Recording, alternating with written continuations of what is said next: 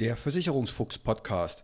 Der Podcast, der dich unter 10 Minuten zu dem Thema Versicherung und alles um Versicherung informiert.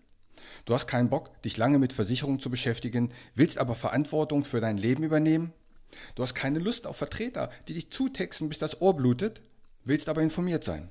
Du hast keine Zeit, stundenlang in Vergleichsportalen zu stöbern und bist am Ende auch nicht schlauer? Dann ist dieser Podcast genau das Richtige für dich. Kurz, knapp, immer unter 10 Minuten keine Verkaufsgespräche und keine Gutscheinlinks. Es gibt schon über 50 Folgen und jeden Freitag kommt eine neue hinzu. Such dir einfach das aus, was dich interessiert. Mein Name ist Uwe Wobig. Ich bin Versicherungsmakler und arbeite seit über 30 Jahren mit Versicherung. Nutze mein Wissen, um dich zu informieren.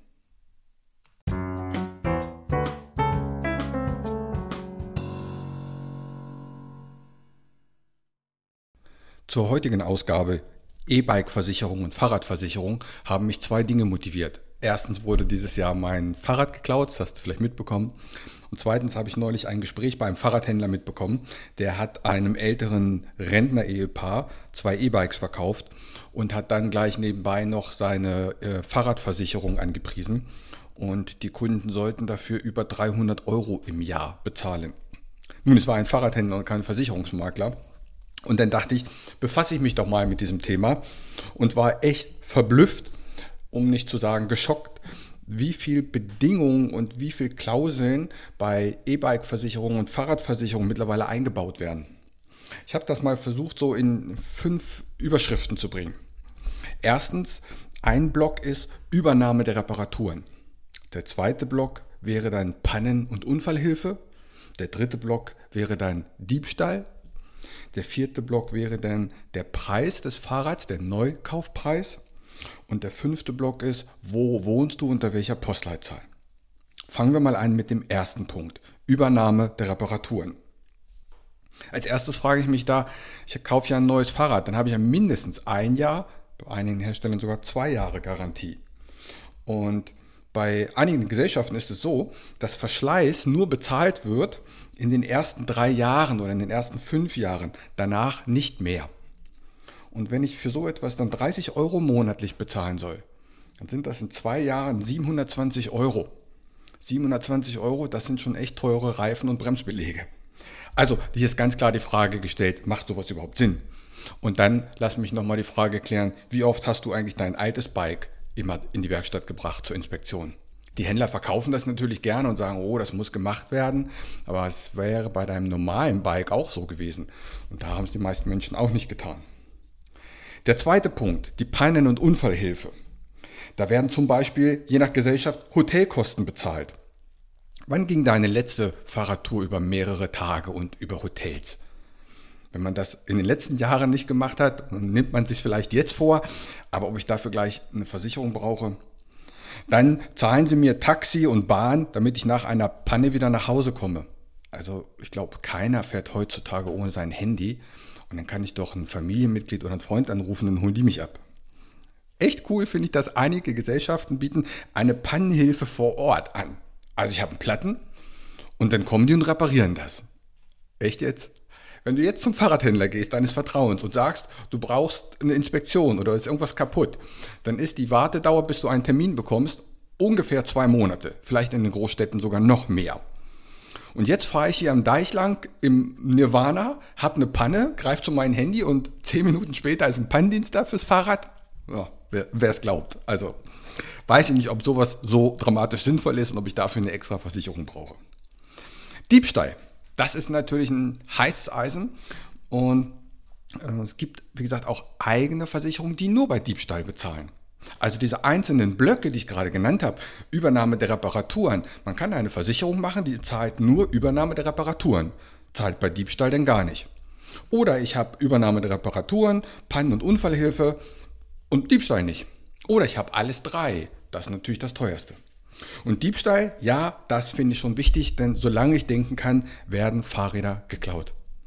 Und achte bitte darauf, die meisten Gesellschaften haben eine sogenannte Schlossklausel. Das heißt, das Fahrrad muss unbedingt verschlossen sein. Einige Gesellschaften schreiben sogar die Art des Schlosses vor. Also da vorher genau nachschauen. Die Diebstahlklausel zählt bei den meisten Gesellschaften nicht, wenn das Fahrrad über 25 fährt. Also bei E-Bikes, ein S-Pedelec wäre nicht versichert und wenn du einen Chip eingebaut hast, dann wird es auch problematisch. Fast alle Gesellschaften wollen den Originalkaufbeleg im Diebstahlfall haben. Schwierig, wenn man zum Beispiel sich ein Fahrrad bei eBay Kleinanzeigen kauft. Und fast alle Gesellschaften wollen, dass der Rahmen kodiert wird oder zumindest die Rahmennummer festgelegt wird. Man kann ja bei der Polizei und auch bei Fahrradhändlern seinen Rahmen kodieren, damit es später wieder dem Eigentümer zugegeben werden kann, damit das wiederbekommt. Und das verlangen die meisten, damit im Diebstahl dann auch wirklich bezahlt wird. Und einige Gesellschaften äh, nehmen einen Abzug bei älteren Rädern vor. So habe ich eine Gesellschaft gesehen, die sagt, wenn das Rad älter als drei Jahre ist, dann gibt es 25% Abzug vom Neupreis. Und bei sechs Jahren gibt es 50% Abzug. Also, da muss man schon vorher immer genau gucken, damit es später keinen Ärger gibt. Prüfe doch mal, in vielen Hausratversicherungen ist der Fahrraddiebstahl mit versichert. Oder man kann es dort für kleines Geld mit versichern. Sprich also mit deinem Makler, dann brauchst du vielleicht gar keine Zusatzversicherung oder eine eigene Bikeversicherung. Es gibt bei einigen Gesellschaften eine Carbon-Klausel. Das heißt, wenn der Rahmen aus Carbon ist, dann ist der im Unfall nicht versichert. Dazu musst du wissen, Carbon im Sturz bricht sehr leicht. Es ist zwar leicht, aber im Sturz geht das schnell mal kaputt. Und darum ist das bei einigen nicht versichert.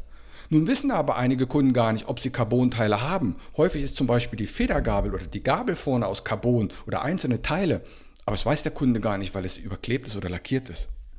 Dann wollen die Gesellschaften wissen, ob es ein Mountainbike ist, ob es ein Rennrad ist, ob es ein Gravelbike ist, ob es ein E-Bike, ob es ein Pedelec oder ein Kinderfahrrad ist. Also auch hier gibt es ganz viele Dinge, auf die man achten muss. Der vierte Block ist dann der Preis. Natürlich ist ein Fahrrad für 1999 Euro günstiger in der Prämie als ein 6000 Euro E-Bike, ganz klar. Und dann ist die Postleitzahl, in der du wohnst, wichtig. Denn kurz gesagt, die Stadt ist teuer, das Land ist günstig, weil halt in der Stadt doch mehr Fahrräder geklaut werden als auf dem Land, obwohl ich auch auf dem Land lebe und mein Fahrrad geklaut worden ist. So, je nach Baustein kannst du also zwischen 30 bis 60 bis 150 Euro im Jahr für eine einzelne Fahrradversicherung ausgeben. Was ist nun mein Fazit? Wenn du dir ein Fahrrad kaufen möchtest und ein teures, sprich vorher mit deinem Makler. Er ist Profi. Wo bringst du denn das Fahrrad hin, wenn es kaputt ist? Du gehst doch mit dem kaputten Fahrrad nicht zum Versicherungsmakler. Mit dem kaputten Fahrrad gehst du zum Fahrradhändler und der soll es fachgemäß heile machen.